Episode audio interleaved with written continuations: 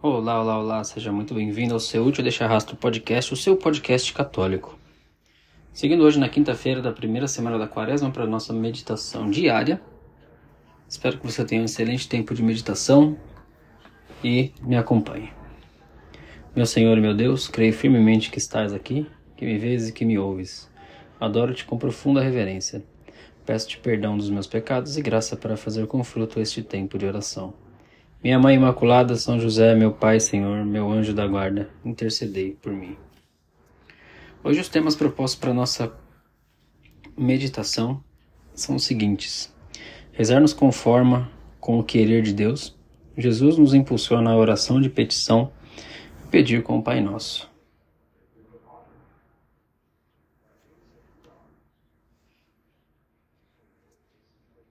Ajuda-me, a mim que estou sozinho, não tenho mais ninguém senão a ti, Senhor meu Deus.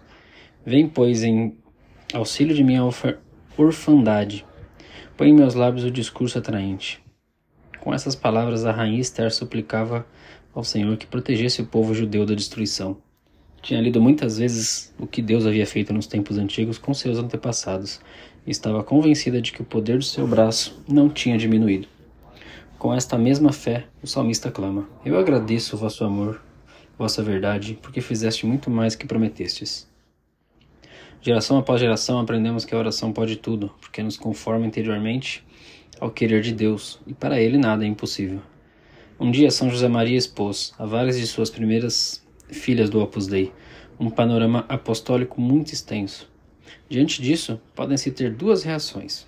Uma, a de pensar que algo é muito bonito, mas quimérico, irrealizável, e outra de confiança no Senhor, que, se nos pediu tudo isto, nos ajudará a levá-lo para frente. Não é fácil ver as coisas como Deus vê. No entanto, este é um dos principais frutos do Espírito Santo, o dom da sabedoria, que se cultiva especialmente no, na oração.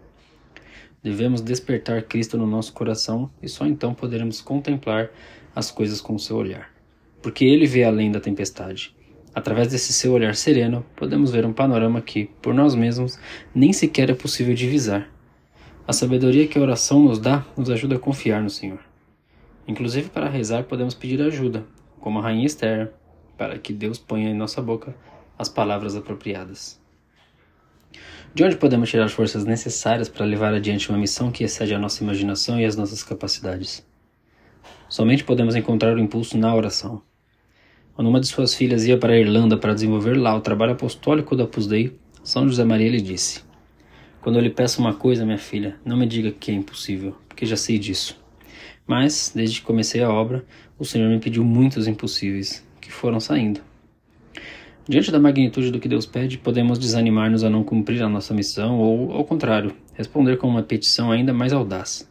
O que um filho pede a seu pai? Papai, a lua. Coisas absurdas. Pedi e vos será dado. Batei e vos serás aberto. O que não podemos pedir a Deus? Pedimos tudo a nossos pais.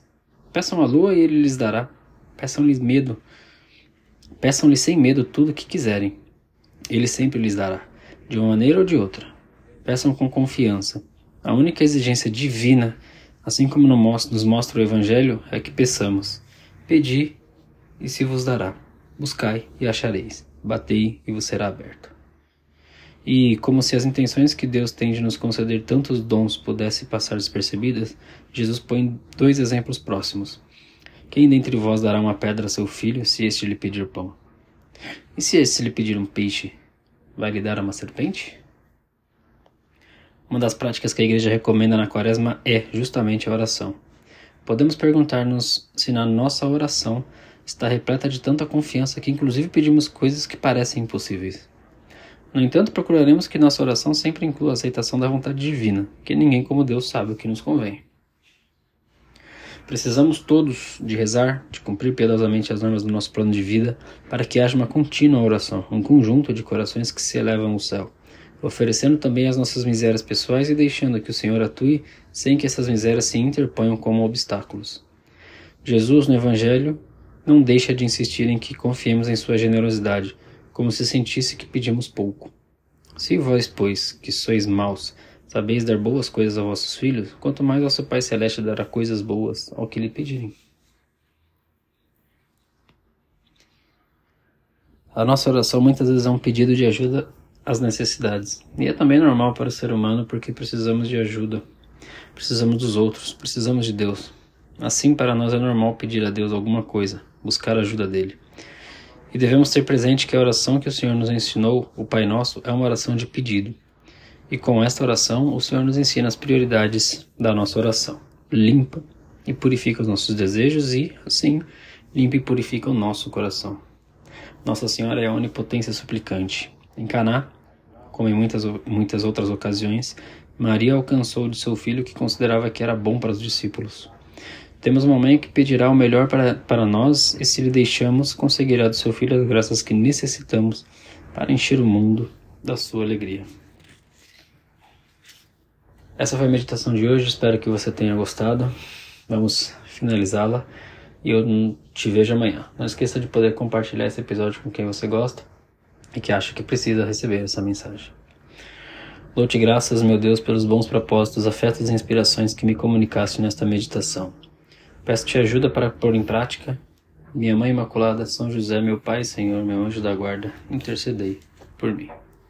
Muito obrigado e até amanhã.